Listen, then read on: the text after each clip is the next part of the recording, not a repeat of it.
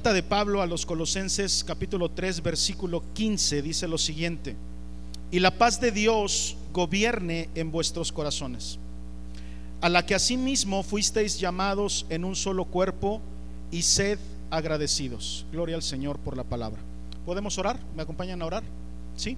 Inclinamos nuestros ojos y oramos. Padre, te damos gracias. Gracias Señor en esta tarde por tu bendita palabra. Gracias por el tiempo de tu presencia, Señor, entre tu pueblo. Gracias porque la alabanza, Señor, llena nuestro corazón. Invariablemente siempre venimos a darte, Señor, pero terminamos más llenos nosotros, Dios. Gracias por tu presencia. Gracias, Señor, por tu Espíritu Santo en nosotros. Te damos gracias esta tarde. Te pedimos, Dios, que estés con nosotros. Esto que hacemos es por ti. Tú eres la única razón, Señor, del por qué hacemos lo que hacemos. Te pedimos, Dios, que tu presencia esté con nosotros, que tu palabra sea sembrada en nuestro corazón. Ora conmigo, hermano, y dile, Señor, siembra, siembra tu palabra en mi corazón. Estoy dispuesto a aprender, estoy dispuesto a escuchar. Estoy dispuesto a conocer, Señor, tu palabra en la Biblia, Dios. Así que háblame esta tarde. Estoy dispuesto a aprender, estoy dispuesto a escuchar tu voz en el nombre de Cristo Jesús. Amén y amén. Que la paz de Cristo, dice la palabra, reine en sus corazones. Qué hermosa palabra, ¿no? Que la paz de Cristo reine en sus corazones. Esta, este mensaje que he preparado esta tarde se llama Gracias Totales. Gracias Totales es el título de esta enseñanza, de esta predicación. Aquellos que les guste el rock latino saben a lo que me refiero. Es una expresión de verdad que habla acerca de una gratitud eh, eh, por todas las cosas, por lo bueno y por lo malo. Es una, es una expresión que habla de un corazón que está agradecido y que reconoce de dónde provienen todo lo, lo bueno que nosotros tenemos. Que la paz de Dios, que la paz de Cristo gobierne vuestros corazones. Imagínate qué es eso. Un corazón gobernado, pero por la paz. En medio de tanta vorágine, en, en, medio de tantas cosas, de tanto activismo que de repente eh, vivimos en el día a día, la palabra nos dice que hay un deseo en el corazón de Dios por gobernar el nuestro a través de su paz, a través de la tranquilidad que puede traer solamente la presencia de Dios. Yo creo que entre todas las cosas que tú y yo como hijos de Dios pudiéramos valorar es nuestra paz. ¿Cuántos están de acuerdo? La paz es algo que deberíamos de aprender a valorar y atesorar siempre. No sé si alguna vez te ha pasado, yo he pasado por periodos en donde no he tenido paz. Y eso de verdad son tiempos que no me gusta vivir. No me gusta vivir sin paz. Así que eh, quieres una recomendación de tu pastor, hoy quiero decirte de todas las cosas que tú puedas atesorar, atesora la paz de Dios en tu corazón. El diablo viene siempre con la intención de robar, ¿cuántos saben que así es? Y una de las cosas que te va a robar es la paz o de, los, de, las principales cosas que Dios, que, que, el diablo te quiere robar es la paz. Así que atesóralo, no permitas, ¿cuántos están de acuerdo conmigo? Que independientemente de las circunstancias que pudieran estar ocurriendo, debemos de aprender a valorar nuestra paz, a atesorar nuestra paz y que el diablo, no importa en cuáles circunstancias tú y yo estemos pasando, no le permitamos que nos robe la paz. La paz, como dice en, alguna ocasión me, enseñó mi pastora, es como una armadura que te protege de, de todo lo que el diablo quiera hacerte. El diablo, sin lugar a dudas, hemos visto ejemplos en la Biblia de que puede robarle al ser humano sus riquezas, puede robarle su familia, puede robarle incluso su salud.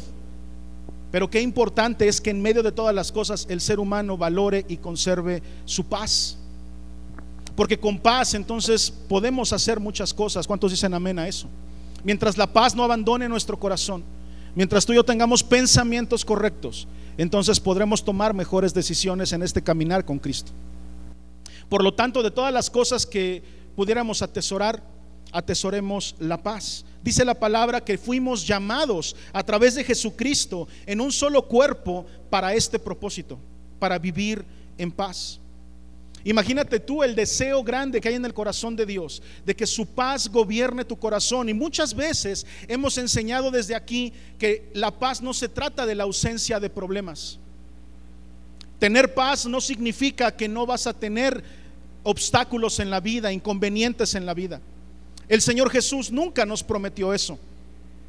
Pero nos dio ejemplo que en medio de las tormentas el Señor Jesús siempre conservó su paz. ¿Por qué? Porque Jesús es nuestro príncipe de paz. Así que, sin importar las circunstancias que de repente podamos estar viviendo, la paz es algo que tenemos que retener, aprender a retenerlo. Yo puedo estar en muchos problemas, puedo tener muchas vicisitudes, puedo inclusive tener algunas cosas en contra mía, pero yo debo de cuidar siempre que la paz del Señor permanezca en mi vida. Solamente de esa manera yo puedo empezar a caminar en lo sobrenatural. Si yo no tengo paz o mi paz depende de mis circunstancias, entonces estoy caminando en un terreno, vaya la expresión, muy mundano, muy terrenal. Pero yo empiezo a vivir lo extraordinario de Dios, empiezo a vivir lo sobrenatural de Dios cuando tengo paz en medio de la tormenta. Es entonces cuando en mí se puede cumplir, ponme atención a lo que te quiero enseñar, la palabra de la paz que el mundo no conoce. La paz que el mundo no te puede dar. Si no la conoce, no te la puede dar, ¿estás de acuerdo? Es una paz que el mundo no comprende. Porque para el mundo la paz significa comodidad. La paz significa la ausencia de problemas. Pero esa es una paz extremadamente terrena. La paz sobrenatural, la paz que tú y yo tenemos que aprender a vivir, es la paz sobrenatural. La que no tiene explicación, la que no podemos comprender. Y para que tú y yo empecemos a vivir en esa dimensión, necesitamos aprender una cosa. Van a venir obstáculos. ¿Cuántos están de acuerdo? Van a venir problemas, porque si no vienen problemas, entonces la paz, insisto, seguiría teniendo un nivel demasiado terreno, demasiado mundano. Es precisamente en medio de las tormentas, en medio de los problemas, cuando todo se te puede estar destruyendo, cuando todo lo que tú creías que iba a permanecer se empieza a caer y tú tienes paz en tu corazón, es entonces cuando el mundo expresa, ¿qué te pasa? No entiendo cómo puedes tener tanta tranquilidad en tu corazón viviendo las cosas que estás viviendo. No sé si alguna vez te hayan dicho eso. A mí me lo han dicho. No entiendo, se te está cayendo el mundo alrededor y estás muy tranquilo. Ah, es que la paz que yo tengo no es una paz que dependa de las circunstancias. No es una paz que dependa de mis comodidades. No es una paz que dependa de mi estabilidad.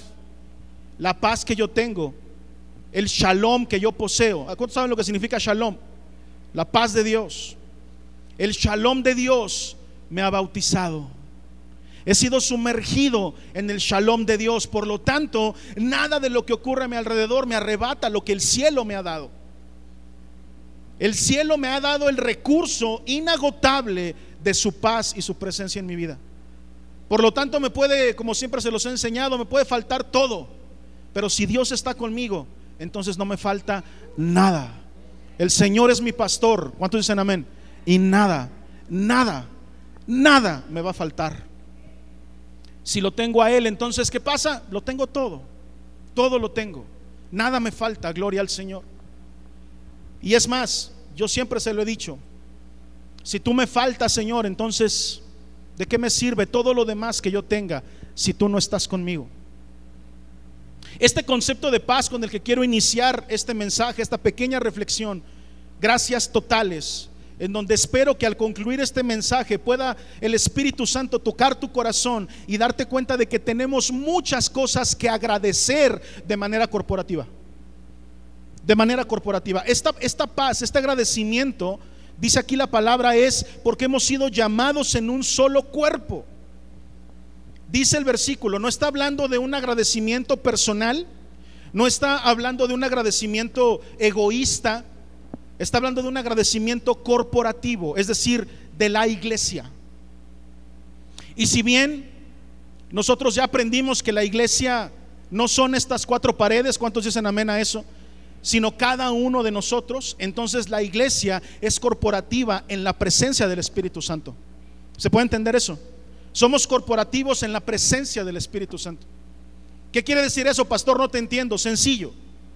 Desde hace ocho días y en la semana recibimos algunas llamadas de familias que esta fecha iban a estar fuera por vacaciones o por viajes. Pregunto yo, el que no estén aquí significa que han dejado de ser iglesia. Allá donde están, en, en Cancún, en Acapulco, donde la estén pasando, siguen siendo iglesia. ¿Verdad que sí? Porque somos un solo cuerpo y no estamos unidos por los parámetros físicos. Lo que a ti y a mí nos une es el Espíritu Santo es Dios mismo. Por lo tanto, el agradecimiento tiene que ser corporativo. ¿Qué quiere decir eso? Que quiero enseñarte a que una de las formas en las que el diablo va a atacar tu paz es a través de un corazón desagradecido. Una de las formas en las que el diablo va a querer robar tu paz es haciéndote ciego y sordo, loco y mudo, como dice la hermana Shakira, ante las bendiciones que Dios te da. Tenemos una tendencia, dime sí o no, a siempre estarnos fijando en las cosas que no tenemos, a fijarnos en las cosas que nos hacen falta. Tenemos una tendencia siempre a estar viendo el vaso medio vacío. Pero yo quiero preguntar, como lo dijo Steven, ¿para cuántos Dios fue bueno este 2021? ¿Cuántos pueden celebrar al Señor por su bondad y su amor? Para mí fue bueno, fue fiel. En medio de tantas cosas que, que pudieron haber pasado, en, momentos en donde a lo mejor el mundo entero, este año sobre todo, 2020 también, pero este año sobre todo, en medio de todas las cosas que pueden haber pasado, nunca me faltó algo de comer en la mesa. Se nota, pastor, se nota. Sí, ya cena, tranquilo. No empecemos a hablar de eso porque te voy a preguntar cómo te fue en Navidad, a ver qué tal, si hiciste caso a la última predicación o no. Pura vanidad, puro pavito, puro relleno. En medio de todas las cosas que pudieron haber pasado, tuve unos zapatitos que ponerme y le doy gracias a Dios por eso. Es más, el outfit de hoy, ¿qué les parece? Estos zapatitos regalados por un discípulo. Este pantaloncito regalado por un discípulo. Y esta camisita regalada por un discípulo. Estos calzoncitos, no, no es cierto, no cierto. Dios me cuida a través de ustedes. ¿Cuántos dicen amén? Dios tiene cuidado de mí a través de la iglesia y también tiene cuidado de la iglesia a través del pastor. ¿Cuántos dicen amén? Estamos en una relación de familia.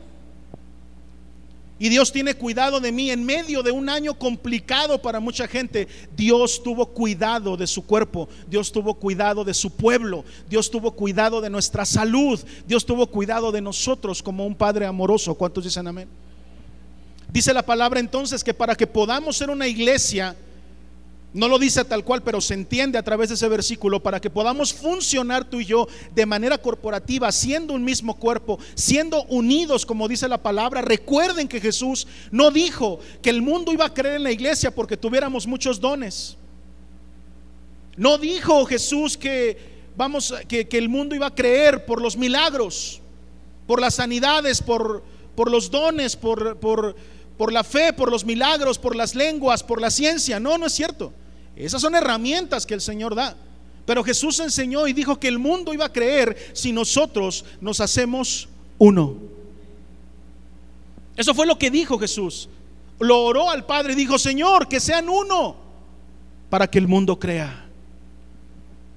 Así que en esta relación corporativa y aprovechando que hoy terminamos un año complicado, yo quiero decirte, tenemos que ser agradecidos. ¿Cuántos dicen amén? Debemos de tener un corazón agradecido abandonar esa tendencia a ver las cosas que nos hacen falta para ver aquellas de las cuales Dios nos ha provisto de una manera sobrenatural. En medio de, las, de, la, de la oscuridad, Dios ha sido una luz para nosotros. En medio de tanto frío, Él ha sido como una llama que nos llena de calor. ¿Cuántos dicen amén a eso? En medio de las cosas tan terribles que pueden estar ocurriendo, tú y yo podemos agradecer que la presencia de nuestro Dios ha estado con su pueblo y nos podemos gozar con Él y decir, gracias Padre, porque tu presencia ha estado conmigo. ¿Cuántos pueden decir amén? ¿Cuántos pueden aplaudir esta tarde? Gloria al Señor.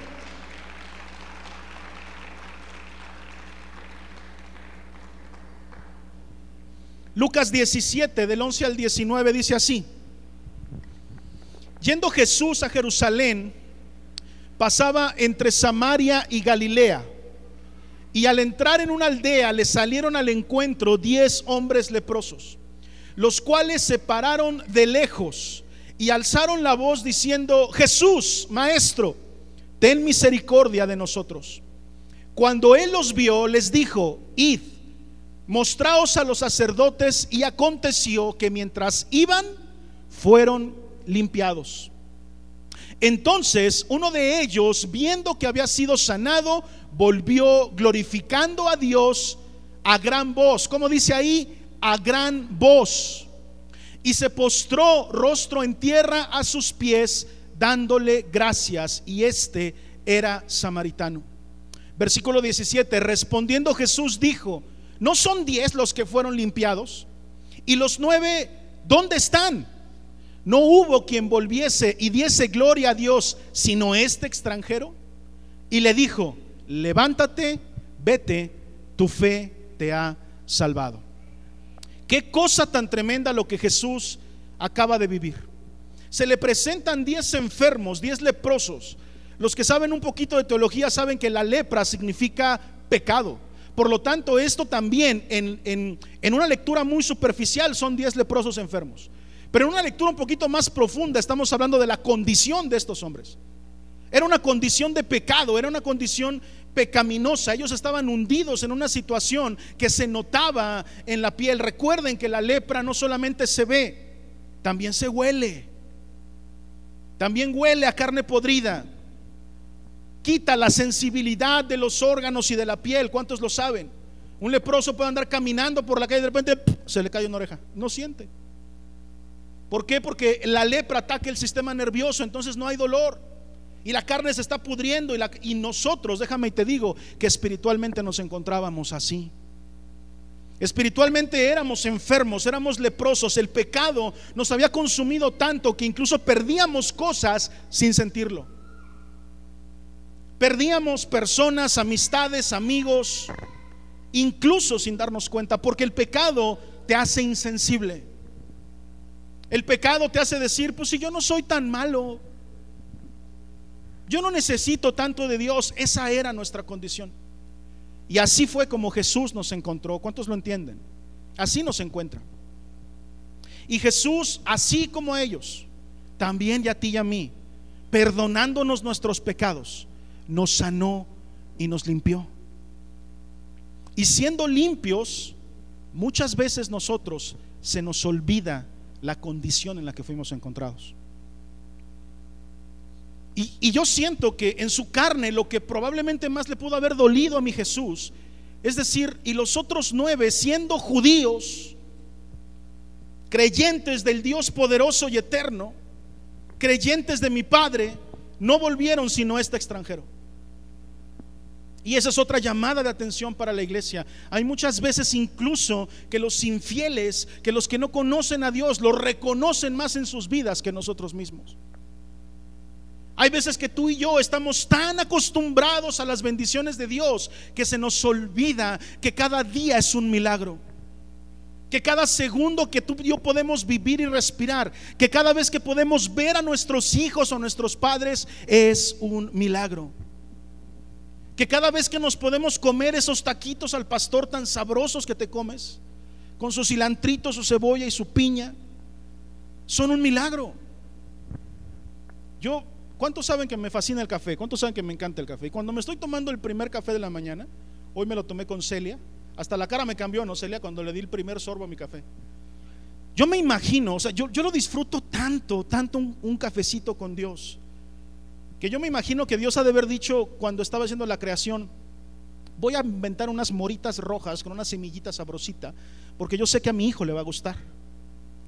Yo, yo decido pensar así. Yo decido pensar, porque creo que así es y porque la palabra lo dice, que Dios piensa en nosotros de manera individual. Que Dios dice, voy a inventar el trigo para hacer un pan buenísimo. Y voy a inventar un árbol de aguacate para que mi hijo se coma un buen pan con aguacate porque le va a encantar. Y yo me siento apapachado por Dios cuando me puedo comer una torta de aguacate.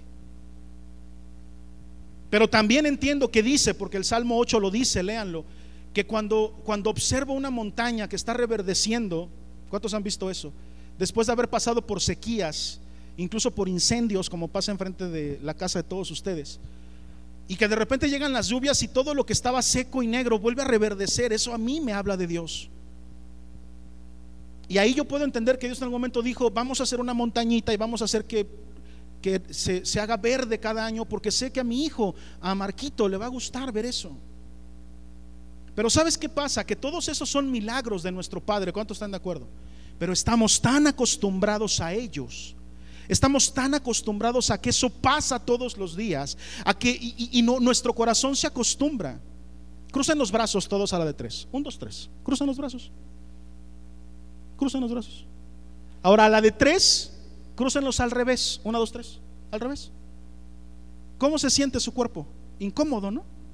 ¿Sí o no? Se siente medio incómodo. Dices, oye, yo no los cruzo así. Ya puedes dejar de cruzarlos. Era un ejemplo. ¿Sabes por qué es un ejemplo esto?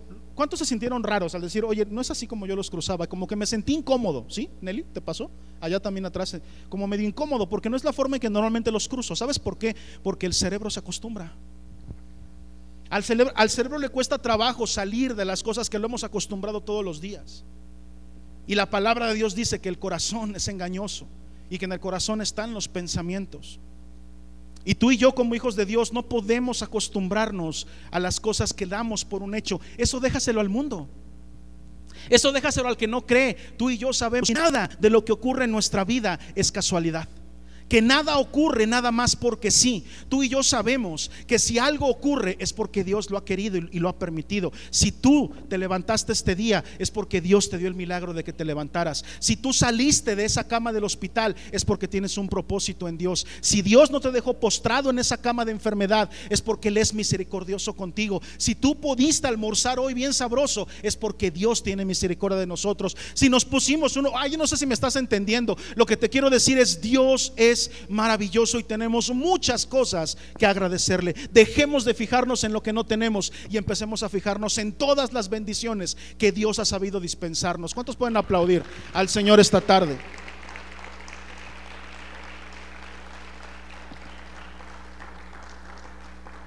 Los seres humanos tenemos esta tendencia a olvidar el bien que nos han hecho. No solamente con Dios. A veces somos tan egoístas que hasta se nos olvida que hay mucha gente que, que, nos ha hecho favores. Que hay mucha gente que ha mostrado misericordia con nosotros. Nunca seas de un corazón desagradecido. Aquella persona que te ha ayudado, recuérdalo siempre. Ah, somos rapiditos, ¿verdad? Para acordarnos de lo malo.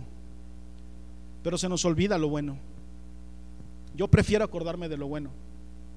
En alguna ocasión, Charles Chaplin, no sé si ya conocen esta historia, pero Chaplin, un hombre acostumbrado y que pasó toda, tu vida, toda su vida haciendo reír a la gente sin decir una sola palabra, en una reunión cuando él ya estaba retirado, le pidieron que contara un chiste y lo contó. Y toda la gente se empezó a reír, pero lo contó por segunda vez. Y ya no se rieron tantos, ya se rieron la mitad y aplaudieron la mitad. Lo contó una tercera vez y entonces ya no aplaudió, aplaudió nadie. Y él dijo, ¿por qué no se rieron si el, chiste sigue siendo el mismo? Y la respuesta es porque ya me lo sé. Y eso pasa muchas veces con nosotros. Es bien complicado ser felices por lo mismo. Pero es bien fácil ser infelices por lo mismo. ¿Me expliqué? Es bien fácil ser infelices por lo mismo. Si algo nos pasó en el pasado, nada más basta con recordarlo para volver a sentirnos tristes para volver a sentirnos mal. El chiste no, el chiste, ay, eso ya me lo sé. ¿Para qué me río otra vez? ¿Para qué soy feliz otra vez? ¿Para qué soy agradecido otra vez? Eso ya lo tengo. Lo bueno nos aburre rápido y lo malo lo traemos a colación todo el tiempo y estamos viviendo siempre en lo malo y en lo malo y en lo malo. Por eso Chaplin hizo esto, les contó el mismo chiste tres veces para demostrarles que como seres humanos es más fácil ponernos tristes que felices y contentos. Y a Dios le hacemos exactamente lo mismo. Nos ha salvado. Suficiente, ¿no? Pero no nada más con eso, nos ha amado. Nos ha aceptado. Nos ha provisto. Nos ha sanado. Nos ha dado victorias en medio de nuestras batallas. ¿Cuántos dicen amén? Y todavía no estamos contentos. Y todavía le seguimos pidiendo. Y todavía seguimos de exigentes cuando nos ha dado mucho. Y lo, último que cantamos que fue en nuestros corazones, que dice? Insaciables son. Y esa canción tiene que ser una verdad en nosotros, por eso la cantamos, hasta que conocen a su Salvador. El único que puede llenar nuestro corazón insaciable es Dios. Y no se nos olvide, si tú, si, si tú sigues con la mirada puesta en lo terreno y en lo bajo, nunca vas a encontrar algo que sacie tu corazón. No lo vas a encontrar. El único que verdaderamente puede saciarnos se llama Cristo. ¿Cuántos pueden aplaudir al Señor esta tarde por eso?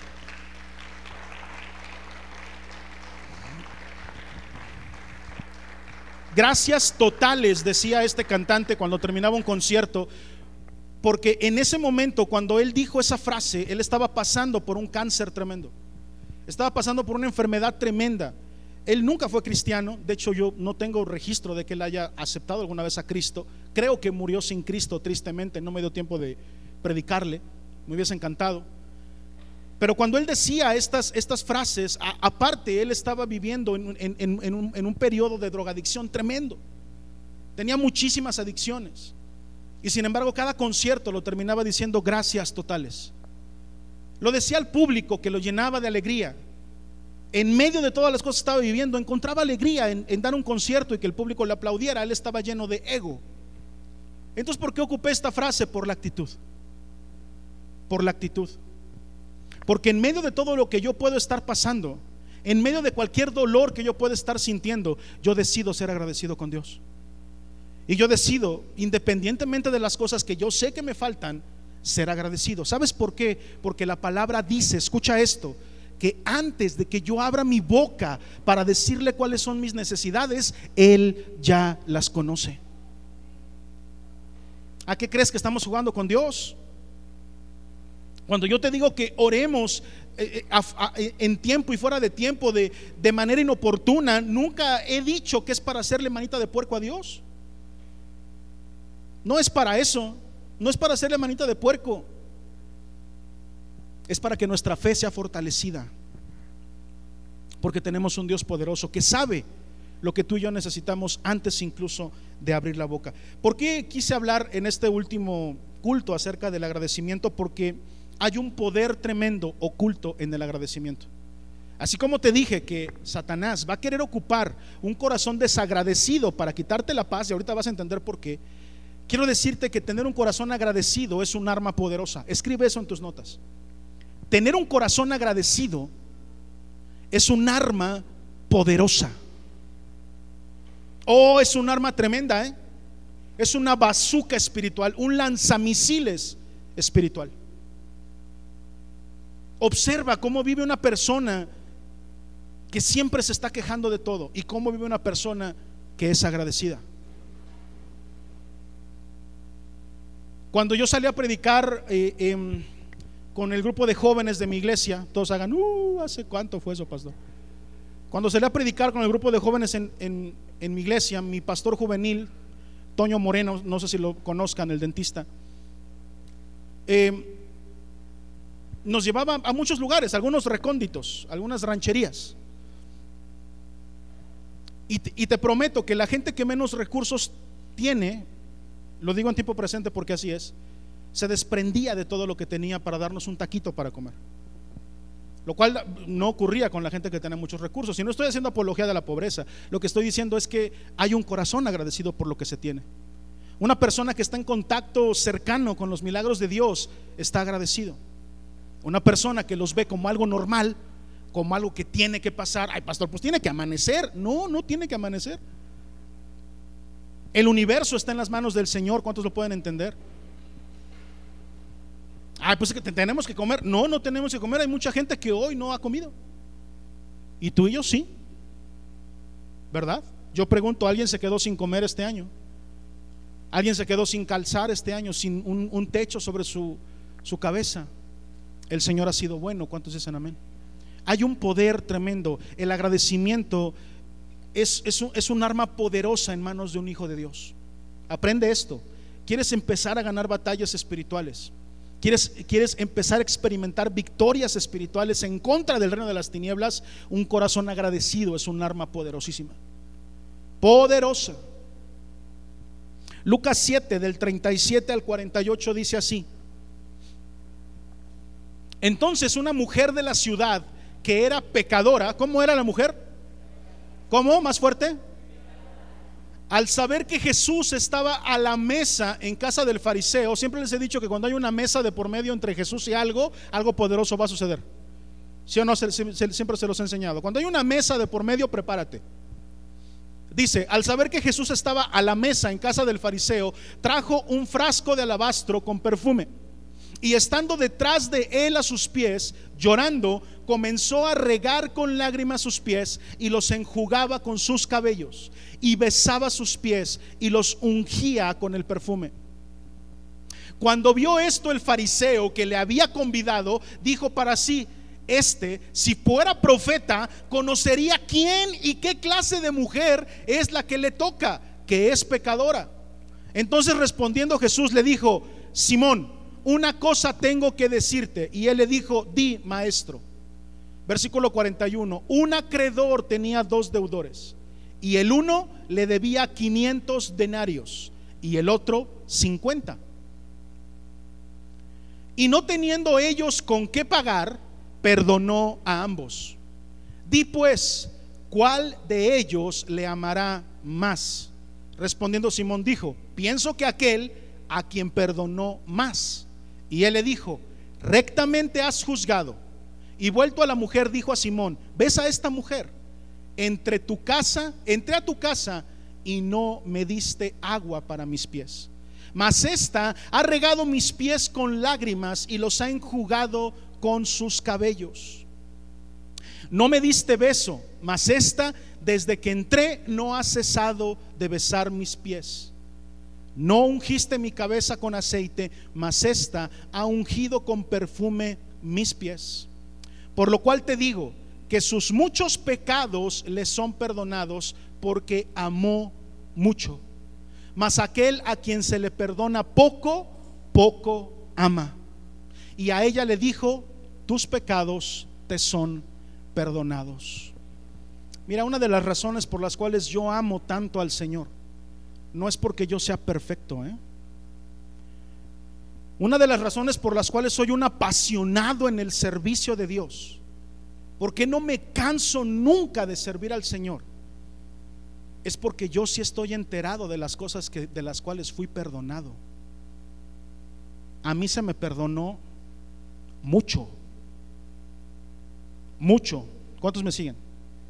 A este que te habla se le ha perdonado mucho y al que se le perdona mucho, mucho ama. Pero hay una cosa ahí. ¿Cómo se dio cuenta Jesús del amor de la mujer? ¿Por la cantidad de pecados? No, eso fue la mujer que se dio cuenta de la cantidad de pecados que le tenían que ser perdonados. Pero ¿cómo fue que Jesús se dio cuenta del amor de la mujer hacia él? Se lo reclamó al fariseo. Se lo reclamó. Este dice la palabra que para sus adentros, ¿eh? no lo dijo públicamente. Dice que para sí mismo pensó, hmm, a mí se me hace que este no es el Mesías. A mí se me hace que este es un bravucón, un impostor. Porque si él fuera el profeta que dice que es, hmm, sabría que esa mujer que le está haciendo lo que le está haciendo, uh, tiene una fama en el pueblo. Uh, si supiera Jesús quién le está lavando los pies, no lo permitiría. Date cuenta el pensamiento fariseo, ¿no? Date cuenta. Y a veces la iglesia nos comportamos así. A veces la iglesia juzgamos y decimos, ¿cómo es posible que ese esté adorando a Dios? Que esa levante las manos, su yuyuy. No saben lo que es, no saben. Pero Dios sí sabe. Y Dios le dijo, Simón, una cosa tengo que decirte. Ni un vasito de coca me has invitado. Ni una tortillita con sal ha salido de tu, para, para la mesa. Ni un cafecito. Ni un beso. Ni una unción con aceite. Mientras esta mujer no ha cesado de besarme los pies de ungir mi cabeza con aceite. Es más, rompió un perfume carísimo, aproximadamente 9.500 dólares actuales. Estamos hablando de cerca de cuánto en pesos. Ayúdenme los que saben multiplicar rápido. ¿Ah? Fíjate nada más. El amor, si no tiene acción, no es amor. ¿Lo apuntaste? El amor, si no hay acción, no es amor. Chicas, por más que no, es que yo te amo, chiquitita, mira, que mamacita, que no sé qué, que tú y yo. Si no hace nada por ti, no te ama. ¿Sí me están siguiendo o no? Señoras, esposas que ya están casadas, reconozcan el sacrificio de sus esposos. Porque todo lo que hacen sus esposos, aunque no les digan todos los días mi amor, te amo, que ya eh, en curso de matrimonios ya aprendimos que lo tenemos que decir. Pero ¿sabes cómo te dice un hombre que te ama cuando se levanta todos los días a trabajar por ti? Cuando pone un, un guateque de barbacoa en la mesa. Ahí te está diciendo que te ama. ¿Cuántos me siguen? ¿Están de acuerdo o no? El amor tiene que llevar acción. El amor hace algo. Ahí se dio cuenta Jesús. Ahí se percató Jesús, ¿sabes? Cuando la vio a la mujer que hacer algo. No simplemente le dijo, ay maestro, te amo con todo mi corazón. No sabes, he escuchado todas las noticias. Ayer compré el periódico de aquí de Jerusalén y me enteré que sanaste, que hiciste, que fuiste, que viniste. No sabes cómo te admiro. Soy tu fan número uno. No te mueras nunca. No, no fueron palabras. ¿Qué hizo la mujer? Accionó, besó, sirvió, ungió, se deshizo de algo que era carísimo. Y Jesús siendo quien es, recibió la adoración. Sus lágrimas con sus cabellos enjugaron sus pies. Llévate eso en el corazón siempre. Es más, ahora va al revés. Tú dices que amas a alguien y no has hecho nada por él. Tendrás que estarte preguntando en dónde está el origen de tu amor. ¿Dónde se origina tu amor? No, pastor, es que lo amo con todo mi corazón. Es bien buchón, pero lo amo, lo amo con todo mi corazón. ¿Qué has hecho por él? No, pastor, me la paso orando por él para que se convierta. ¿Pero le has hablado de Cristo? No, pues me da pena. ¿Lo has traído a la iglesia? No, ni sabe que soy cristiana. No lo amas. Si lo amaras, accionarías. Llevarías acciones que demostraran tu amor. ¿Cuántos me siguen? Y esto va para todos lados, ¿eh? Solamente aquel que acciona es el que demuestra que ama, el que hace algo. Ahí fue donde Jesús se dio cuenta. Este relato de esta mujer es un ejemplo claro de una persona con un corazón agradecido. Un corazón agradecido. Uno de los poderes que te da el corazón agradecido apunta a esto. Uno de los poderes grandes es que un corazón agradecido lo da todo. Por eso Jesús no tuvo ningún empacho en enseñar que la ley no era tan exigente como la gracia. Se encargó de enseñarnos que la gracia en la, en la, cual tú y yo estamos, que nos libera de la ley, no significa que estamos entonces más light y más tranquilos, sino es todavía más exigente, lo he enseñado siempre. La gracia exige más de nosotros y Jesús sabe, si mucho se te ha perdonado, entonces mucho tienes que amar. Y al que mucho ama y tiene un corazón agradecido, no le duele deshacerse de nada. Por eso es que yo a mi Señor, no solamente mis palabras y mi amor, sino también todo mi tiempo, toda mi consideración, todos mis recursos, toda mi atención están puestas para Dios. Una persona que no ama al Señor dice, ¿cómo pastor? Entonces tengo que ir en la semana a mi célula, sí tienes que ir. Y aparte la planeación, sí también tienes que ir. Y el sábado la oración, sí, también tienes que ir. Y el domingo ya es mucha iglesia. ¿No cree usted que es mucha iglesia, pastor? Es que yo estoy agradecido. Es que yo sé lo que se me perdonó. Es que yo sé que fui uno de esos diez leprosos que fue hallado en el camino y que recibió de parte del Señor y dijo, ve y muéstrales. Y lo he hecho. Es más, sigo en ese proceso. Voy caminando, fíjate, te la pongo de esta manera. Voy caminando, todo leproso. Me encuentro a Jesús. Jesús me dice, ve y preséntate delante de los sacerdotes. Yo obedecí y caminé. Cuando me di cuenta que estaba limpio, me regresé. ¿Sí?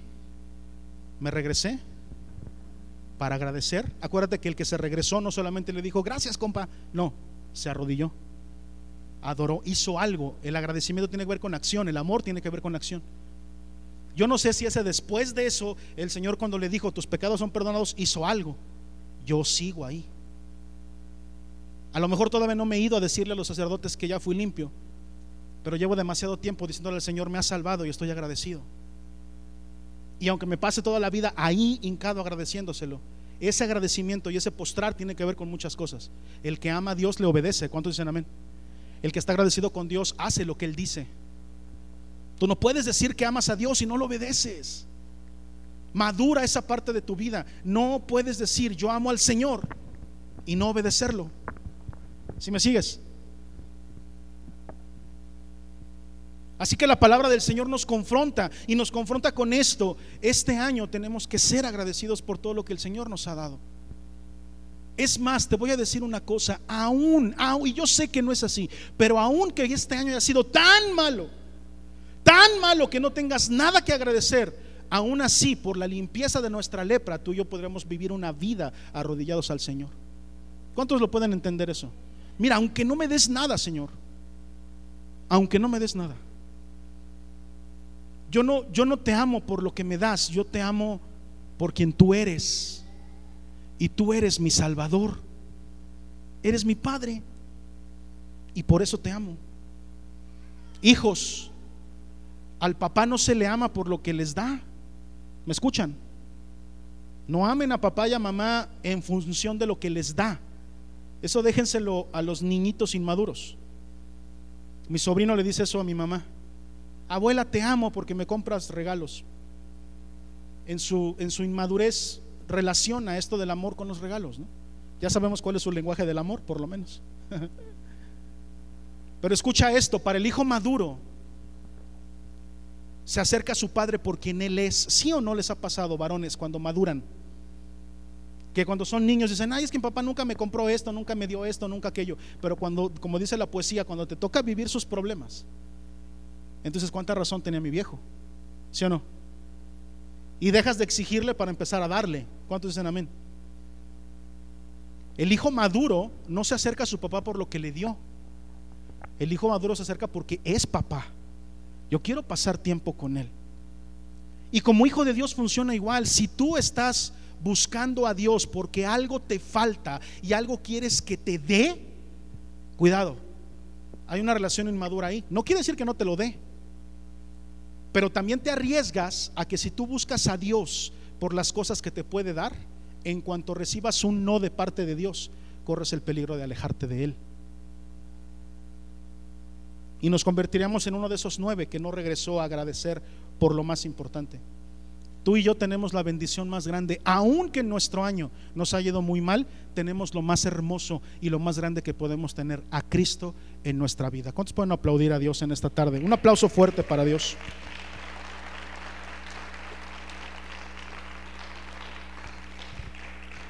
Apunta esto, por favor. La única manera, la única, ¿eh? En que podemos demostrar nuestra fe es a través de nuestras acciones. ¿Sí? No me digas que eres cristiano, demuéstrame que eres cristiano. La única forma, no hay otra, bro, no hay otra. La única forma de demostrar tu fe es a través de tus acciones. Oye, pastor, pues no quedamos que no es por obras, que no es por comportamiento. No, no, no, eso es otra cosa. Eso es de la fe para atrás, de la cruz para atrás. Pero de la cruz para adelante tiene que haber una muestra, un cambio en tu vida, un reenfoque, un nuevo nacimiento. Dice la palabra, las cosas viejas pasaron. He aquí todas son hechas nuevas. Y esas cosas nuevas tienen que ver con mi entendimiento, con mi forma de percibir, con la, con, la forma en que yo percibo el mundo. Por lo tanto, yo siempre voy a tener un corazón agradecido delante de Dios simplemente porque Él me alcanzó. Esa es la bendición más grande que puedo tener. Un acto es muchísimo más poderoso que las palabras. Una acción es muchísimo más importante que simplemente andar hablando. Por eso Pablo se atrevía a decir, sed imitadores de mí. Qué túnicas las de Pablo, ¿no? O pantalones, ya se usaban pantalones. Qué chanclas las de Pablo, ¿no? Quitó a Dios de la ecuación, Jenny. Lo quitó de en medio. O sea, en, en lugar de que dijera, sed imitadores de Dios, primeramente dijo, sed imitadores de mí. Ya después le puso el apellido, como yo lo soy de Cristo. Pero aguas, ¿no? O sea, eso yo dije, ay, el Pablo. ¿No? Así como cuando vas al instituto y escuchas que alguien predica una incoherencia, dices, lo va a regañar el profesor. Así sentí yo con Pablo cuando leí eso, ¿no? Sed imitadores de mí. Ay, a ver si no regañan a Pablo allá arriba. ¿Cómo fue posible que escribieras eso, Pablo?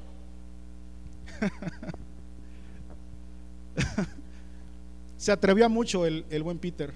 Ah, no, ese es Pedro. El, el Pablo, el Paul. Se atrevió a mucho, pero ¿sabes por qué? Porque él estaba consciente de lo que les estaba enseñando. Sus cartas están llenas de como lo han visto de mí. ¿Cuántos han leído eso de parte de Pablo? Como me han visto hacerlo a mí, como te mostré a través de lo que yo hice. Están llenas sus cartas de eso, de ejemplo. Porque Pablo sabía de qué me sirve escribir mil libros de teología si no los vivo y no lo hago. No, no, no me hizo uno de, los, de los eh, capítulos más hermosos acerca del amor, pero lejos de escribir Primera de Corintios 13, lo que él hizo fue demostrarnos cómo se amaba. Y dijo, estoy viviendo la fe de aquel que me llamó. De hecho, así dice el versículo. Estoy viviendo la fe de aquel que me llamó. Cosa tremenda, la estoy viviendo, quiere decir, te lo demuestro con mis actos. Una acción es más poderosa, muchísimo más poderosa que mil palabras. Una persona que está agradecida, escucha esto, ¿eh? no escatima recursos para demostrar su agradecimiento. No escatima recursos para mostrar su agradecimiento. Es bien fácil hablar y decir que se está agradecido. Yo pregunto, ¿cuántos están agradecidos con Dios? Todo el mundo levanta la mano. Sí, pastor, yo estoy súper agradecido. Pero el agradecimiento que tienes con Dios se demuestra con hechos y con acciones. ¿Cuántos me están siguiendo? Es a través de los actos y de las cosas que yo hago que demuestro que amo al Señor. Por ejemplo, ¿cómo le demostramos agradecimiento a nuestro Dios? Sirviéndole. ¿Han visto ejemplo de eso en esta casa?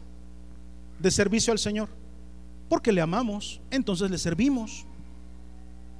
Una de las cosas que yo tengo que agradecer de verdad infinitamente al Señor es por los miembros de esta casa, porque todos sirven. ¿Cuántos dicen amén? Todos hacen algo de una forma u otra y eso es algo que yo agradezco mucho. Y bueno, lo agradezco como eh, desde mi papel de pastor, yo no soy Dios, pero a lo que me refiero es a que sabes cómo le arrancamos una sonrisa a Dios cuando servimos, como casa, de manera corporativa. Ahora, ¿se te ha enseñado de servicio en la casa? Sí, también. Y también te hemos dicho, primero, primero está tu relación con Dios. Por eso nos llamamos como vida íntima con Dios. En segundo lugar está tu familia. No puede estar otra cosa después de eso. ¿eh? En tercer lugar, tu trabajo. ¿Se te ha enseñado eso o no? Y en cuarto lugar, el servicio en la iglesia. En cuarto lugar. Pero hay tres cosas más importantes que eso. Tu relación con Dios, tu familia y tu trabajo. Jamás en esta casa se te va a decir, deja de ir a trabajar por venir a servir. Nunca. Deja tu familia por venir a servir. Deja tu familia por irte a la célula. ¿Alguna vez se te ha dicho eso? ¿Al grupo vida? Nunca. Porque entendemos cuáles son las prioridades. Así que servimos con entendimiento. Dile al que está al lado, servimos con entendimiento. Díselo, servimos pero con entendimiento. No nos desbordamos al servicio nada más porque sí, al activismo nada más porque sí, porque eso tampoco le agrada a Dios. Imagínate tú, bien padre, mi ministerio bien poderoso y mi familia destrozada. ¿Qué es eso? No, va primero la familia y después el servicio. ¿Sí o no? Pero entonces, ¿por qué sirvo? Porque le amo. Y entre las bendiciones que me da con mi casa, con mi familia, con mi trabajo, mi relación con Él, encuentro el espacio suficiente para servirle. Y si yo organizo mi semana soy honesto con Dios y solamente tengo esta media hora para servirle, esa media hora voy a servir con alegría y el Señor va a estar gozoso de lo que hago porque no se trata de cantidad, sino de calidad. ¿Cuántos me siguen? ¿Están de acuerdo conmigo, no? ¿Cómo le demostramos a Dios que le amamos? Siendo obedientes. Sí, sí servimos, pero también somos obedientes. ¿De qué sirve que sirvamos si no obedecemos la palabra del Señor? ¿Cómo le demuestro a Dios que le amo? Interesándome en lo que Él quiere de mí. Conociendo su palabra. Permitiendo que su palabra me transforme. Permitiendo que su palabra quite las cosas de mí que a Él no le agradan. Obedeciéndole. La palabra obediencia intrínsecamente tiene un sentido de hacer las cosas que no tiene que ver con nuestra forma de pensar, creer, filosofía o lo que sea. Imagínate tú que estás en el ejército, llega el general y te dice, limpia ese baño. Y entonces, es que yo pienso diferente, don general. Es que yo como que, a mí qué me importa cómo pienses. No, es que en mi casa yo eso no lo hacía, pues aquí, no. Y no estoy diciendo que la iglesia sea un ejército, estoy diciendo una figura de lo que sería como desobedecer a una autoridad. Ridículo, ¿no? ¿Sí o no? Cuando la autoridad más grande que tú y yo tenemos se llama Cristo Jesús. Él es la autoridad más grande que tú y yo podemos tener y a Él sí se lo hacemos. A Él sí le decimos, no, Señor, yo creo que aquí en lo de la palabra, seguro, seguro que lo tradujeron bien. Seguro, la Biblia fue escrita por hombres y yo como que ahí no creo. No, le demostramos que amamos al Señor cuando le obedecemos. ¿Ya le apuntaste? Le demostramos que lo amamos cuando servimos. Le demostramos que lo amamos cuando obedecemos. Le demostramos que le amamos cuando le hablamos a otros de su amor. ¿Sabes por qué? Porque nos interesamos en lo que a él le interesa. ¿Cuántos novios cuando están este, queriendo conquistar a la chica se interesan en las cosas que a la chica le gusta? Ahí andan, ¿no? Ni, sabemos bailar, pero ahí le hacemos pues para que se fije un poquito, ¿no?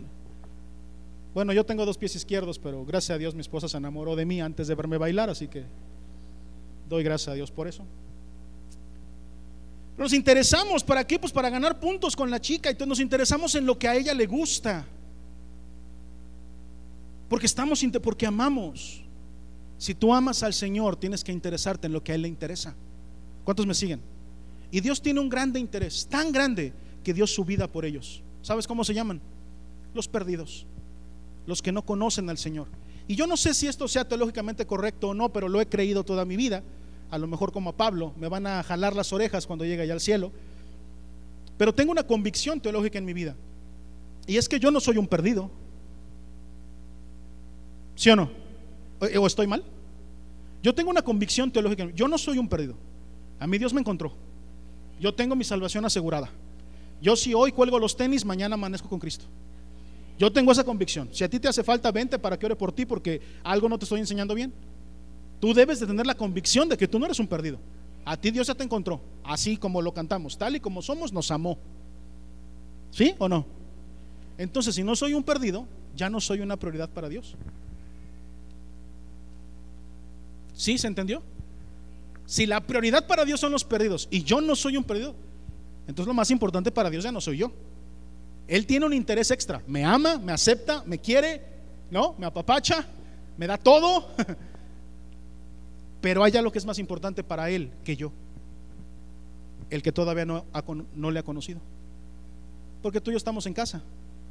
Pero hay un hijo que todavía está allá afuera. ¿Sí lo puedes entender así? Hay un brother tuyo y mío que todavía está allá afuera. Hay un pródigo que no le conoce. Hay, hay, hay un, lugar llamado Lodebar lleno de hijos que deberían de estar aquí y no están. ¿Sí me siguen? Lleno de hijos, de príncipes que deberían de estar aquí y no están. Y así como una vez mandaron carros de palacio para recoger a Mefiboset, así también tú y yo tenemos que salir en carros a buscar a esos Mefibosets, a los príncipes de este pueblo que deberían de estar sentados a la mesa contigo y conmigo y que no están. ¿Cómo demostramos al Señor que le amamos? Hablándole a otros del amor que tiene por ellos trayéndolos a casa, subiéndolos al carro y diciéndoles, vente, tú no perteneces aquí donde estás, tú perteneces en palacio. ¿Cuántos dicen amén? Yo me intereso en lo que Dios dice, en lo que a Dios le interesa porque le amo. Si hay alguien que le ame, que por favor le aplauda al Señor esta tarde, ¿no?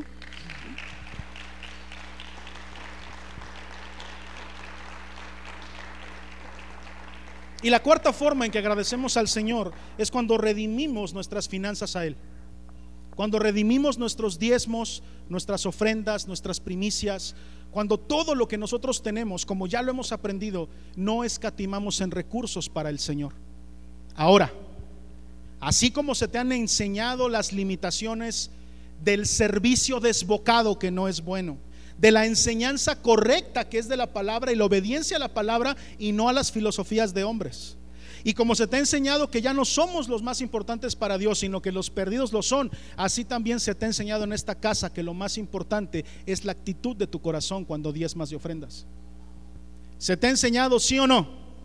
Que no estás en maldición si tú decides no diezmar, no ofrendar o no dar primicias. Que esa no es una maldición para tu vida. Y si alguna vez te enseñaron eso, rompe esa maldición en tu corazón. Rompe esa maldición en tu cabeza porque eso no te va a sacar del cielo. De una vez te lo digo ahora. Esas enseñanzas de que no, la Biblia dice que los ladrones no entran. ese, tipo de, de manipulaciones vienen a estamparse con una palabra que viene de parte de Jesús. Cada uno de, bueno, de las enseñanzas de Pablo, conforme propuso en su corazón. A Dios no le interesa la cantidad, le interesa cómo vienes con el corazón. ¿Sí o no? Lo que sí te quiero decir es que un corazón que ama no escatima en recursos. ¿Qué recurso es el servicio? ¿Qué recurso te drena el servicio? ¿Eh? Tiempo. ¿Sí se entendió eso que, que dije? ¿Qué recurso te drena el servicio? Tiempo. Lo que Dios pide de ti es tiempo. Si tú inviertes tiempo y siembras tiempo, ¿qué vas a cosechar? Tiempo. Es una ley espiritual, así es. ¿Quieres que tus días duren más y que se alarguen? Siembra tiempo y obtienes tiempo. Si tus días son muy cortos, ay, pastores, que yo no, no encuentro un lugarcito para servir, empieza con media hora y vas a ver lo que cosechas. Vas a decir, oye, antes los días no me alcanzaban para nada, ahora me alcanzan para más. ¿Qué otro recurso drena de ti el servicio? Fuerza. ¿Sí o no? hay que esforzarse. Gracias por todos los que durante este año barrieron, trapearon, subieron bocinas, bajaron bocinas. Un aplauso para todos porque lo hicieron maravillosamente. Por lo menos desde que abrimos ¿no? Eh, presenciales para acá, decidimos abrir presenciales en mayo junto con todo el equipo y desde entonces no, nos no, no se han cansado, son incansables de subir, bajar sillas, bocinas que no pesan poquito. ¿Mandé? Bueno, desde las transmisiones hubo mucho servidor que ahí estaba dándole, de verdad, mi corazón se desborda de agradecimiento. ¿Sabes qué pasa? Y los que sirvieron me lo pueden decir. Cuando tú eh, drenas tus energías en el servicio al Señor, tu semana tiene más fuerza. No sé si me sigan, pero de verdad, el día en que sirves y que te desgastas para el Señor y que terminas muerto diciendo, ya quiero llegar a mi camita te levantas con más energía, tu, semana te rinde más, porque Dios nunca se va a quedar con nada. Todo lo que tú siembras en el Señor, Dios te lo va a multiplicar. Y no te lo estoy diciendo para emocionar tu carne, ¿eh?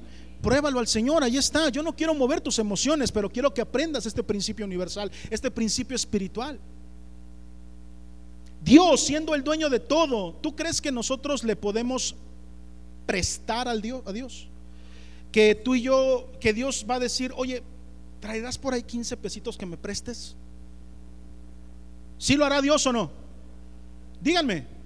¿No? Pues la palabra dice que sí. La palabra de Dios dice que sí. La palabra de Dios dice, a Dios presta el que da al pobre. A Dios presta el que da al pobre. ¿Entiendes esa, esa frase? Está en Proverbios, búscala. Es más, apúntala por ahí. A Dios presta el que da al pobre. La pones ahí en tu, en tu concordancia y te va a dar el versículo que está en Proverbios. A Dios presta el que da al pobre. ¿Cuánto hay implícito ahí? ¿Cuánto hay implícito? Está tremendamente implícito que el Señor dice, si tú ves una necesidad, cúbrela, yo te pago. Si tú ves una necesidad, cúbrela, yo respondo por él. Yo te lo regreso, no me voy a quedar con nada. Yo no necesito tu dinero, pero préstamelo para que se lo des. Yo te lo pago.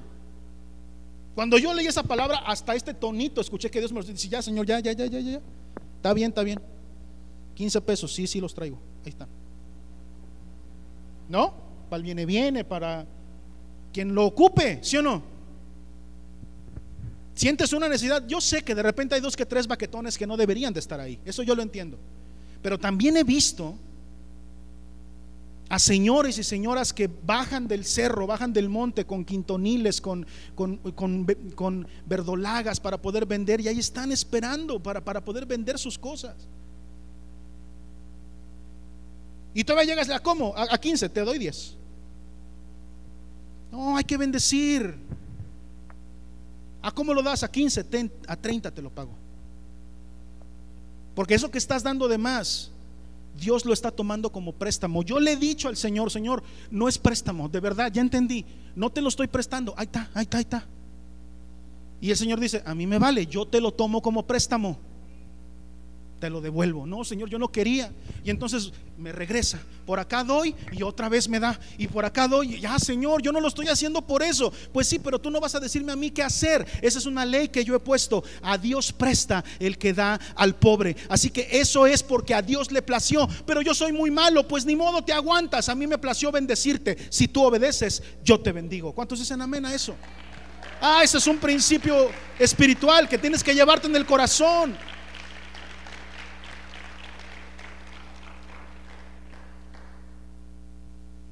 Cada quien dé conforme propuso en su corazón. Cuando tú diezmes, cuando tú ofrendes, cuando tú des una primicia, lo tienes que hacer con un corazón correcto. Si no, en esta casa no nos interesa ni tu diezmo, ni tu ofrenda, ni tu primicia. ¿Cuántos lo pueden entender? Porque no ofrendamos para que nos vean. ¿Sí o no? No diezmamos para presumir. Ni traemos primicias a la casa porque se nos antojó. Este asunto de que es que en la casa se necesitan muchas cosas. ¿Cuántos han escuchado eso? Es que se tiene que pagar la renta. Es que se tiene que pagar la luz. Es que hace falta este, comprar cosas para la alabanza, para el sonido. ¿Alguna vez les he dicho yo eso? ¿Sabes por qué no se los digo? Porque las finanzas de esta casa dependen de Dios. Porque antes de que nosotros le digamos a Dios lo que hace falta, Dios ya lo sabe y Dios lo suple. ¿Cuántos pueden decir amén a eso? Dios lo suple antes de que yo te diga, oye, es entre todos, antes de que yo te diga eso. Dios ya sabe lo que necesitamos. Y créemelo, si no lo va a hacer llegar de tu bolsillo, lo va a hacer llegar de otro lado. Pocos amenes, pero quiero que se entienda este concepto. Si tú retienes la bendición económica de esta casa, eso no evita que llegue a esta casa. No sé si estoy siendo claro. Si tú dices, yo no doy, está bien, ni te vas a condenar, ni vamos a estar en contra de ti, ni nada por el estilo. Los recursos que Dios ha determinado que lleguen a esta casa van a llegar porque eso lo ha decidido Dios y a Dios no le estorba nadie. Él tiene una mano poderosa y ni, tú ni yo vamos a poder cambiar el plan profético que Dios tiene para esta casa. Entonces, ¿por qué lo enseñas, pastor? Pues no lo enseñes y ya nada más que la gente dé como quiera. No, porque es mi obligación moral como pastor enseñártelo. Hay bendición en un corazón agradecido y un corazón agradecido hace. Entonces quedamos, un corazón agradecido sirve. Un corazón agradecido también obedece. Un corazón agradecido habla de los demás a Cristo. Habla a, a, los demás de Cristo. Y un corazón agradecido diezma, ofrenda, da sus primicias con un corazón correcto, conforme propuso en su corazón. Amén. ¿Le podemos dar un aplauso al Señor por eso?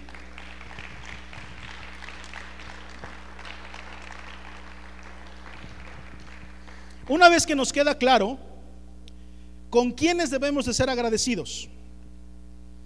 Efesios 6 del 1 al 3 dice esto. Efesios 6 del 1 al 3. Hijos, obedeced en el Señor a vuestros padres, porque esto es justo. Eh, honra a tu padre, en Colosenses 3:20 dice, honra a tu padre y a tu madre, que es el primer mandamiento con promesa, para que te vaya bien y seas de larga vida sobre la tierra. Y vosotros padres no provoquéis a ira a vuestros hijos, sino criadlos en disciplina y amonestación del Señor. El agradecimiento tiene que ver con honra.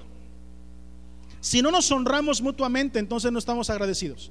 Lo primero por lo cual tú tienes que estar agradecido este año, espero que haya muchos amenes, es por tus hijos. Hay poquitos amenes. ¿Cuántos están agradecidos por sus hijos? Perfecto. ¿Cuántos están agradecidos por sus papás? Ah, cosa tremenda. Lo primero que tenemos que agradecer es la honra de tener hijos y tener padres. Los que somos hijos tenemos que aprender a honrar a nuestros padres. Ahora, esto lo he enseñado siempre pastor, pero mis papás ya fallecieron, mis papás ya partieron con el Señor, o uno de ellos, ¿cómo le hago para honrarlos? La honra a los papás no tiene que ver con una licuadora el 10 de mayo o con unos calcetines en el, en el Día del Padre, no tiene que ver con eso. El mundo piensa que sí, el mundo visita a la mamá el 10 de mayo con una licuadora, con una plancha, con un refrigerador, y luego la olvida todo el año viviendo una vida que no le agrada a la mamá, y la mamá se está tronando los dedos todo el año diciendo, ¿dónde estará mi hijo? ¿Qué estará haciendo? ¿Qué tarugadas andará haciendo y eso no es honrar a una mamá, con una licuadora comprar el derecho de andar haciendo tonterías todo el año. Se honra al padre y a la madre viviendo una vida de la cual ellos puedan sentirse orgullosos. Eso es la honra a un padre. Díganme si o no, mamás, ustedes prefieren una vida de honra de parte de los hijos que una licuadora, por muy buena que sea la licuadora. Pues yo, yo sí quiero la licuadora, pastor. A mí me vale, yo sí quiero mi licuadora. No, cualquier mamá diría así, bueno, sí quiero la licuadora, no me quites esa bendición, pastor. Licuadora y honra. Es decir, un hijo que me haga sentir orgullosa cuando me pregunten por él. Oye, ¿y tu hijo? Ah, mi hijo. Uh, me salió feo, pero bueno. Esa es una vida de honra, me estoy explicando. Y las mamás quisieran eso. ¿Cuántas mamás no se afrentan? Dice la palabra, el hijo consentido avergonzará a su madre. Y eso no se refiere solamente a bebés. Diga, eso no se refiere solamente a bebés. Hay madres avergonzadas por hijos de 40 años que nomás nunca maduraron. Y les preguntan, este, oye, ¿y tu hijo? Ah, está haciendo calor, ¿verdad? Cambiemos de tema. ¿Qué calorón está haciendo? Porque se avergüenza la mamá de hablar de su hijo. ¿Cuántos me siguen? Hijos, la forma más maravillosa que pueden hacer para honrar a sus papás, vivos o no, hayan partido con el Señor o sigan aquí, es viviendo una vida correcta, una vida obediente delante de Dios, una familia bendecida, un matrimonio lindo, unos hijos bien criados. La, mayor honra que le pueden dar a sus papás es tener una vida de obediencia a Cristo, una vida de obediencia al Señor. Eso es la mayor honra que le pueden dar a sus papás. ¿Cuántos me siguen? Así que tenemos que vivir esa vida. No pienses en qué le voy a regalar. Bueno, sí, ya, ya quedó claro que sí tienes que pensar en eso. Pero lo más importante es que tú no puedes llegar con la licuadora cuando vives una vida de vergüenza. ¿Se entiende? Padres, están bien contentos los papás, ¿va? Ay, sí, tú sígueles diciendo. Ahora voy con los papás. ¿Cómo honras a tus hijos? No los muevas a ira. Ahí dice la palabra. ¿Dónde está la debilidad de una relación de un papá con un hijo en hacerlo enojar? No los hagan enojar. La disciplina no tiene que ver con enojo, ¿eh? No hagas enojar a tus hijos. Tú como su padre los conoces y sabes bien dónde pellizcarle para que se enoje. No me digas que no. Pero la palabra dice que cuando haces eso no los estás honrando. No estás honrando lo que Dios te ha encargado. Tú sabes que tus hijos son un regalo de parte de Dios para ti. A todos ustedes yo los veo como hijos espirituales. ¿Cuántos dicen amén a eso? Y una de las cosas que Dios ha sembrado en mi corazón es un cariño personal con cada uno de ustedes. Yo sé lo que les hace enojar. Y también sé sus áreas de oportunidad, las cosas que hacen bien, el amor que le tienen a Dios. Y trato de ser papá para ustedes. Y procuro, aunque yo tenga que pegarle la pared, ¿sí o no? Aunque tenga que agarrarme golpes con la pared, en nunca hacerlos enojar. Procuro, es decir, ¿cómo se lo digo? ¿Cómo abordo este tema con mi hijo? ¿Cómo le digo que esto que está haciendo está mal sin hacerlo enojar? Lo tengo que disciplinar, pero la palabra dice que no lo puedo hacer enojar. Espero estártelo transmitiendo, porque hay mucho silencio, pero espero estártelo transmitiendo. Aquellos que reciben discipulados cercano a mí, procuro. ¿Verdad, amor? ¿Cómo, cómo le digo? ¿No? ¿Cómo le hago? No quiero que se enoje. Y no es un quiero que se enoje de, no quiero que se me enoje y se vaya, no, eso no, eso jamás, me, eso es, al, revés, eso es una mala paternidad. Es dentro del vínculo paterno, sabiendo que eso nunca se va a romper, ¿cómo le hago para no molestar tus sentimientos, para no molestarte y que entiendas que tienes que crecer y ser un mejor hijo? ¿Me siguen papás? No hagan enojar a sus hijos. ¿Podemos aplaudir al Señor o ya están muy regañados?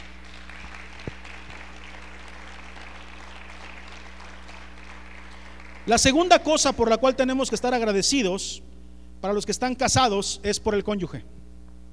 Ah, sí. Proverbios 18, 22 dice, el que haya esposa haya el bien y alcanza la benevolencia, benevolencia de Jehová. Neta, varones, eso dice la Biblia. No me la saqué de la manga. ¿Es neta que dice eso la Biblia, pastor? Sí, eso dice. Dice que el que haya una esposa, haya el bien. Pastor, yo no estoy tan seguro, ¿eh? A mí no me fue bien. ya no la soporto, ¿no? Déjame y te digo que aún aquellas cosas que pueden a lo mejor no gustarte de tu cónyuge son un bien para ti.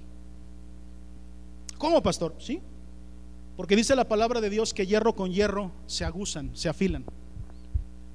Ay, pastor, es que la mía ya parece guerra de las cruzadas, ¿no? Puro espadazo a cada rato. Y chispas y chispas por todos lados, pero ahí va, ahí va. Metal con metal se aguzan, metal con metal se afilan. Y por supuesto que hay cosas que no te gustan de tu cónyuge, pero esas cosas que no te gustan están afilando un carácter en ti para que se parezca más al de Cristo. Así que tu cónyuge es una bendición y un bien de Jehová. Y quien conoce una esposa, conoce la benevolencia de Jehová. Te voy a decir una cosa, Dios a mí me hace sentirme amado por muchas cosas, ya te lo dije, con la barbacoa, con el aguacate, ya te platiqué con todo eso. Pero a través de, la mirada de mi esposa, a través de su trato conmigo, a través de su cuidado, que muchas veces no me lo merezco porque soy medio truán, aún así el amor que me tiene es un símbolo del amor que Dios me tiene. Yo me siento amado por Dios a través de mi esposa. Si puedes aplaudir, es, es bueno, es válido. Es el amor de Dios. El pastor será contigo, pero conmigo es diferente. No, es igual, es igual. Tienes que aprender a abrir tus sentidos espirituales y darte cuenta, aún aquello que de tu cónyuge no te gusta, es a lo que tu carácter le está sirviendo. ¿Sale? honremos siempre al cónyuge. A la mujer se le tiene que honrar así como Dios lo manda. Primera de Pedro 3.7 dice. Primera de Pedro, ¿sí la pasé? 3.7. Vosotros maridos igualmente vivid con ella sabiamente, dando honor a la mujer como vaso que más frágil y como acuerederas de la gracia de la vida, para que vuestras oraciones no tengan estorbo. Si tú no tratas bien a tu mujer, entonces va a haber estorbo en tus oraciones. Así se entiende, ¿no? Tus oraciones van a estar estorbadas mientras no trates a tu mujer con honra. Ahora, hay una cosa, dice que las tratemos como a vaso, más frágil. ¿Cómo es un vaso frágil? ¿Cómo tratas un vaso frágil? A mi esposa le regalaron unas, unas esferas este año. Dios me ampare con esas esferas. Frágiles lo que les sigue, mi hermano. Y yo a mi esposa siempre le hago una broma cuando, cuando sostengo algo de vidrio en las manos, hago una mímica como que se me va a caer para espantarla, ¿verdad, mamá? Que desde niño lo hago, ¿no? Que se me van a caer y siempre me sale, siempre me sale. Excepto esa vez. Excepto esa vez. Me enseña sus esferas. Había alguien en la casa, no me acuerdo quién estaba y me dice, mira, me regalaron estas esferas en su cumpleaños, las abrimos, están preciosas las esferas de colección, hermosísimas. Agarro una en particular, hago la mímica de que se me rompe y se rompió. Dios mío. Afortunadamente había gente en la casa, no fui golpeado, no fui... Afortunadamente Dios fue bueno, había compañía, entonces no me fue mal los hermanos decían, este, ya nos vamos, pastor, ya espérense tantito, no quieren un cafecito y ya se van ahorita en un rato, no, pero ya son las 3 de la mañana, no importa todavía. Otro ratito, ya te vemos cansado, no, no se preocupen. Hay una cosa ahí, hay que tratarla como a vaso más frágil. A mí no me salgan con que la mujer es un vaso frágil, ¿sí o no, chicas? A mí no me salen con esa tontería. La Biblia dice que la mujer es un vaso frágil, esa es una mentira. La Biblia dice que tienen que ser tratadas como si fueran un vaso frágil. Pero las mujeres no son frágiles. Ah, no, las mujeres son unas guerreras. Eso se ve todos los días en las salas de los doctores cuando se sacan las jeringas. Ahí se ve. Yo quiero que le enseñes una jeringa a un hombre y le enseñes una jeringa a una mujer. Ahí nos damos cuenta de quién es el frágil. No tendrá pastillitas, doctor, no, no podrá ser de otra forma, tiene que ser inyección a fuerza, inyección. Ay, nanita. Yo celebré que la vacuna contra la influenza ya saliera una tomada. Demasiado tarde porque ya me inyecté, pero. Y en cambio le dice a una mujer, este, eh, el doctor le dice, pues puede tomar pastillas, pero para más rápido inyección. ¿Qué dice la mujer? Inyección. Ese ejemplo de las inyecciones, llévalo al área que tú quieras. Las mujeres son fuertes, las mujeres no son frágiles. Las mujeres son fuertes, muchísimo más fuertes que tú y que yo. ¿Me estás escuchando, varón? Son la fortaleza de una casa, son el ejemplo. Las mujeres son lo mejor que nos pudo haber pasado, pero tienen que ser honradas. ¿Cómo? Tratándolas como a un vaso frágil. ¿Cómo tratas un vaso frágil? Aquí, que no le vaya a pasar nada. No porque le vaya a pasar. ¿Ya se entendió eso? No porque, ay, las delicaditas. No, no son delicadas pero hay que tratarlas así. ¿Ya se entendió? Como a vaso frágil. Lo acomodas, lo limpias, que, ya le salió una manchita, se la quitas. Un, un vasito bonito, un vaso frágil. Hay que cuidarlas, hay que tratarlas así. Esa es la honra que Dios quiere. Amén. Escucho a pocas chicas diciendo amén. Amén o no. Amén.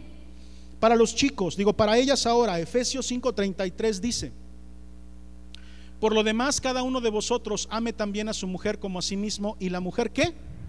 respete al marido. La forma en que tú puedes estar agradecida eh, este año con tu cónyuge, con tu pareja, incluso aquellos que son novios, eh, es respetando a su pareja. Respeten a su, a su varón, chicas. Si hay una cosa que a nosotros nos hace sentir bien es que nos respeten. ¿Verdad, chicos? ¿Sí o no? Que nos, que nos respeten, que nos den respeto. Tratamos eh, de ganarlo, sí, pero muchas veces el esfuerzo tiene que ser recompensado. Así como a ustedes les gusta que les digan que las amamos y que todo eso y las honramos de esa forma, también a nosotros nos gusta que nos digan, bien hecho campeón, eres el mejor, tú puedes, te vas a ganar el mundo, eres el mejor de todos. ¿Sí o no? ¿Sí nos gusta o no, chicos? Así que también tenemos que estar agradecidos por eso. Y finalmente, y con esto termino, quiero, quiero comentarles que debemos de estar muy agradecidos por aquellos que nos instruyen. Gálatas 6:6 dice lo siguiente: El que es enseñado en la palabra, haga partícipe de toda cosa buena al que lo instruye. Qué bonito versículo, ¿no? El que es enseñado en la palabra. El que es enseñado en la palabra dice, haga partícipe de toda cosa buena al que lo instruye. Ustedes saben, porque han escuchado de mí, que yo le diezmo a mi pastor, ¿cuántos lo saben? Yo le diezmo a mi pastor. Yo me presento con él, casi siempre lo hago de manera presencial. Bien podría hacer una transferencia, ¿no? De mi diezmo. ¿Me están siguiendo todavía? Pónganme atención acá. Bien podría hacer una transferencia y decirle, ahí está. ¿Sabes que Yo no hago eso. Yo cuando le diezmo a mi pastor procuro sacar una cita personal con él. ¿Cuándo te puedo ver? Él tiene casa en Cuernavaca, él pastorea en Toluca, pero tiene casa en Cuernavaca, entonces a veces viene. Pero aunque venga, yo le digo, no importa si vienes o yo tengo que ir, pero quiero verte. Es el corazón de un hijo hacia un padre espiritual, ¿sabes? Quiero estar contigo. Quiero pasar un rato contigo. Y lo hago por agradecimiento que en momentos muy particulares de mi vida, sin ser mi pastor, pastoreó mi vida sin tener la obligación de pastorearme, me abrazó y me enseñó. Y cuando yo creía, ¿no? Que ya me la sabía toda, cuando yo pensé que dije, pues ya de Biblia, ¿quién me puede enseñar algo? Él me demostró que no era así, que tenía que seguir siendo instruido en la palabra de Dios. Y entonces lo que hice fue obedecer lo que dice ahí. Lo hice partícipe de todas las cosas buenas que a mí me pasan. ¿Te das cuenta de eso? ¿Ya te diste cuenta del corazón con el que tu pastor diezma? ¿Sí? El corazón con el que tu pastor diezma. Es un corazón de agradecimiento, no una obligación, no una situación de que, ay, lo tengo que hacer y, ah, no. Es porque Él me ha instruido. Y lo hago partícipe de todas las cosas buenas, no nada más del diezmo. Todas las cosas buenas que ocurren con este que te habla, las hace partícipes con su pastor. Estarás de acuerdo que le invité a unos buenos cafés, ¿no? Esas son cosas buenas que a mí me pasan. Lo hago partícipe de un buen café.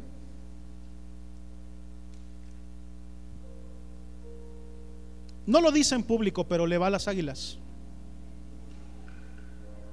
No lo dice en público, pero grita diferente cuando anotan las águilas. nadie, sí es cierto, nadie es perfecto. Y luego partícipe de eso, ¿eh? luego partícipe de todas las cosas buenas porque Él me ha instruido en la palabra. Pese a que la Biblia la conozco, Él me enseñó cosas de la palabra que yo no había comprendido. Y sobre todo en momentos en donde todo el mundo estaba enojado, Él me enseñó a tener misericordia. En momentos en donde todos estaban explotando de coraje, hasta yo, Él vino a pastorear mi corazón, a decirme, hey, tranquilo. Bueno, hey, tranquilo, ¿no? Así habla, ¿no? Hey, pastor Merck, tranquilo.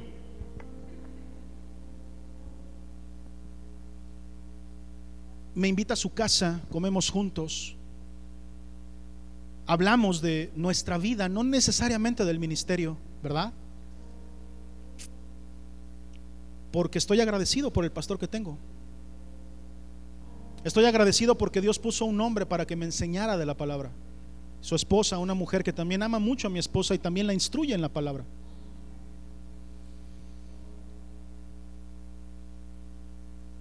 Así que cada vez que yo pienso en quien me ha enseñado la palabra, los honro. Apenas en una reunión familiar le enseñé a mi mamá una foto de mi primer pastor, ¿te acuerdas de Toño? Hay un, hay un cariño especial por él, desde los que me formaron cuando era chiquito hasta los que me están formando ahorita. Cada persona que te enseña la palabra de Dios es una bendición para ti. ¿Cuántos pueden decir amén a eso? Cada hombre o cada mujer que se esfuerzan por preparar un tema en la célula, por, preparar, por, por eh, eh, resolverte alguna duda, por decir, oye, ¿me puedes explicar esto? ¿Me puedes decir aquello? Cada persona que se esfuerza en enseñarte la palabra, debes de hacerlo partícipe de todas las cosas buenas que a ti te están pasando. Y de esa manera honrarlos, estar agradecidos con ellos. ¿Cuántos dicen amén? Hebreos 13, 7 y termino. Acordaos de vuestros pastores que os hablaron la palabra de Dios. Considerad cuál haya sido el resultado de su conducta e imitad su fe. Y no te lo estoy enseñando para que digas, eh, eso que, eh, yo soy tu pastor. Eh". No, no, no. Yo te estoy diciendo desde mi perspectiva. Yo no te voy a obligar a que te acuerdes de tu pastor. Te estoy diciendo que yo me acuerdo del mío. ¿Sí o no? Acordaos de vuestros pastores y me acuerdo del mío y hago lo que ahí dice, me hablaron la palabra de Dios, sí, entonces debo de considerar cuál ha sido el resultado de su conducta. Y por supuesto que han sido un ejemplo de fe para mí, incluso para este ministerio. Incluso para este ministerio, ellos han visto vida íntima con Dios, no de cientos, sino de miles. Alguien diga amén, por favor, a eso. Porque confían en el, trabajo de esta casa, en el servicio de de cada uno de ustedes. Así que estemos también agradecidos con nuestros pastores. Amén. Agradecidos por todo lo que el Señor nos ha dado. Este año pudimos haber pasado por cosas terribles, pero aquí estamos y podemos agradecerle al Señor. Si tú tienes un corazón agradecido, entonces vas a estar preparado para recibir más cosas. El que es fiel en lo poco, Dios lo pone en lo mucho. Si tú estás contento, feliz, no estoy diciendo conforme, es otra cosa, pero contento con lo que Dios te ha dado y con lo que tienes, estás benditamente preparado para que Dios te pueda entregar cosas más grandes todavía. El corazón agradecido es un arma poderosa. Permite que te deshagas de todo, que no necesites nada. Gloria a Dios. Pero también te prepara para recibir lo mejor de parte de Dios. Cuando un corazón no está agradecido con lo que tiene, tú crees que puede estar preparado para recibir algo más. ¿Quieres recibir lo, bueno y lo mejor de Dios? ¿Lo nuevo? ¿Sí o no? Agradece lo que tienes ahora. Y Dios de esa manera va a darte muchísimas cosas más. Dios nos reconoce cuando estamos agradecidos. Mira, ¿Te acuerdas de esta chica que rompió el frasco de perfume? Y que lo, hizo, y que lo hace por agradecimiento. Mira lo que dice Mateo 26 del 7 al 13. Lo quiero leer completo y ya con eso termino. Vino a él una mujer, escucha esto, está hablando de la misma, nada más que es otro evangelio. ¿Sí o no? Está hablando de la misma, pero es otro evangelio, otra perspectiva. Vino a él una mujer con un vaso de alabastro de perfume de gran precio y lo derramó sobre la cabeza de él estando sentado a la mesa. Al ver esto, los discípulos se enojaron diciendo, ¿para qué este desperdicio? Porque esto podía haberse vendido a gran precio y haberse dado a los pobres. Y entendiéndolo Jesús les dijo, ¿por qué molestáis a esta mujer? Pues ha hecho conmigo, ¿qué dice ahí? Una buena obra. Porque siempre tendréis pobres con vosotros, pero a mí no siempre me tendréis. Porque al derramar este perfume sobre mi cuerpo, lo ha hecho a fin de prepararme para la sepultura. De cierto os digo que donde quiera que se predique este evangelio en todo el mundo, también se contará lo que ésta ha hecho para memoria de ella. Lo que tú haces en privado, Dios siempre te lo va a reconocer en público. Tan es así que este corazón agradecido, después de dos mil años de haber hecho lo que hizo, la seguimos predicando en los púlpitos. Y la razón por la cual predicamos a esta mujer, oye, pero no puede ser que se hable de ella, pues ahí dice que es para memoria de ella, ahí tenemos chance de Jesús, para acordarnos de ella. No sabemos su nombre, no sabemos su procedencia, nada más nos enteramos de su reputación, que no era muy buena, pero ella pasa la historia por tener un corazón agradecido, que hace las cosas, que no le importa lo que cuestan, las quiebra delante de Jesús que no, le, que, no, que no retiene para Jesús, sino que da. Y no es como los fariseos que dicen, pero ¿por qué da? ¿Por qué besa? ¿Por qué enjuga los pies? ¿Por qué unge? Como Simón.